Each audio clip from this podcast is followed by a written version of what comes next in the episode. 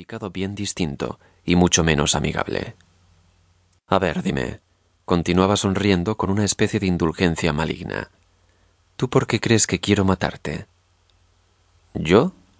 ¿Cómo quieres que responda eso? Te estás quedando conmigo, ¿verdad? Es una broma. No, lo siento. Cortó él de modo tajante, helándome con unos ojos de ofidio a punto de escupir veneno, unos ojos inapropiados para aquel gesto casi juvenil todavía, tostado y ovalado, coronado por una buena mata de pelo negro. Lo siento, pero no. He decidido que voy a matarte. Agachó la cabeza y entornó sus ojos, de nuevo humanos, como si de pronto algo lo avergonzase. Tengo mis razones. Mejores razones de lo que te puedas imaginar. Te repito que lo siento, pero es necesario que lo sepas. Es inevitable que te lo diga. Comprendo que para ti sea absurdo, y es absurdo, tienes razón. Todo es absurdo, tú ya lo sabes. Supongo que te voy a decir cosas que te sorprenderán mucho. Tendrás que hacer un esfuerzo, ponerte en mi lugar para intentar entender, si es que quieres que hablemos. Porque no sé si quieres que te explique algo, no sé si quieres que sigamos hablando. Le dije entonces que si se proponía asesinarme no estaría nada mal, claro, conocer por lo menos las razones, y añadí que debía comprender que me costase mucho creer todo aquello. Claro, me parece que a mí me pasaría igual en tu lugar, pero yo no estoy en tu lugar, estoy en el mío. Tampoco es fácil estar en mi lugar, ¿sabes? Comenté que tendría bastante gracia que se hiciese ahora la víctima. En mi fuero interno seguía albergando la esperanza de verle pronto el fondo a aquella broma. Pero no era una broma, como empecé a sospechar en aquel mismo instante y terminé de comprender en el transcurso de los días y de las semanas que siguieron.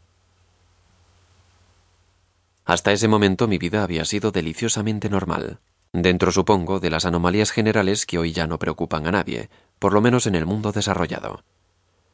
Virginia y yo teníamos una hija y un hijo, ambos adolescentes, y la cuenta de nuestro resentimiento bastante compensada por la variedad de la vida, por los rescoldos de nuestra originariamente verdadera atracción física y por las comodidades materiales de que disfrutábamos. Así que confiadamente me adentraba en la cuarentena sin más signos de peligro grave que el de la muerte a lo lejos, y demasiado lejos todavía, como suele decirse, para empezar a preocuparse por ella.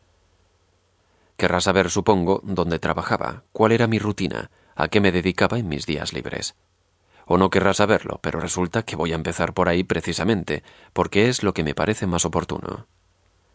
Pues mire, tenía mi propio negocio, una tienda de mascotas en una galería comercial. Y debo decir que no iba nada mal mi tienda. Los últimos años habían sido bastante buenos. En fin, que no tenía problemas muy serios.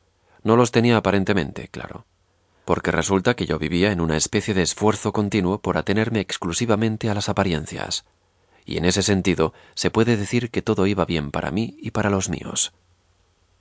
Mi encuentro con Valle tuvo lugar la última semana de septiembre, pero lo cierto es que mi vida empezó a dar claras muestras de haber entrado en una desconocida zona de perturbaciones desde un poco antes, tal vez desde un mes antes, de hecho, a primeros de septiembre ya ocurrió algo que, por razones que tal vez explique más adelante, me parece ahora una especie de augurio de lo que se me venía encima, aunque en sí mismo constituyese muy poco más que una anécdota trivial. Lo que ocurrió aquella mañana, era jueves creo, fue que entró en la tienda un sujeto, el cual me resultó vagamente familiar, aunque no conseguí identificarlo.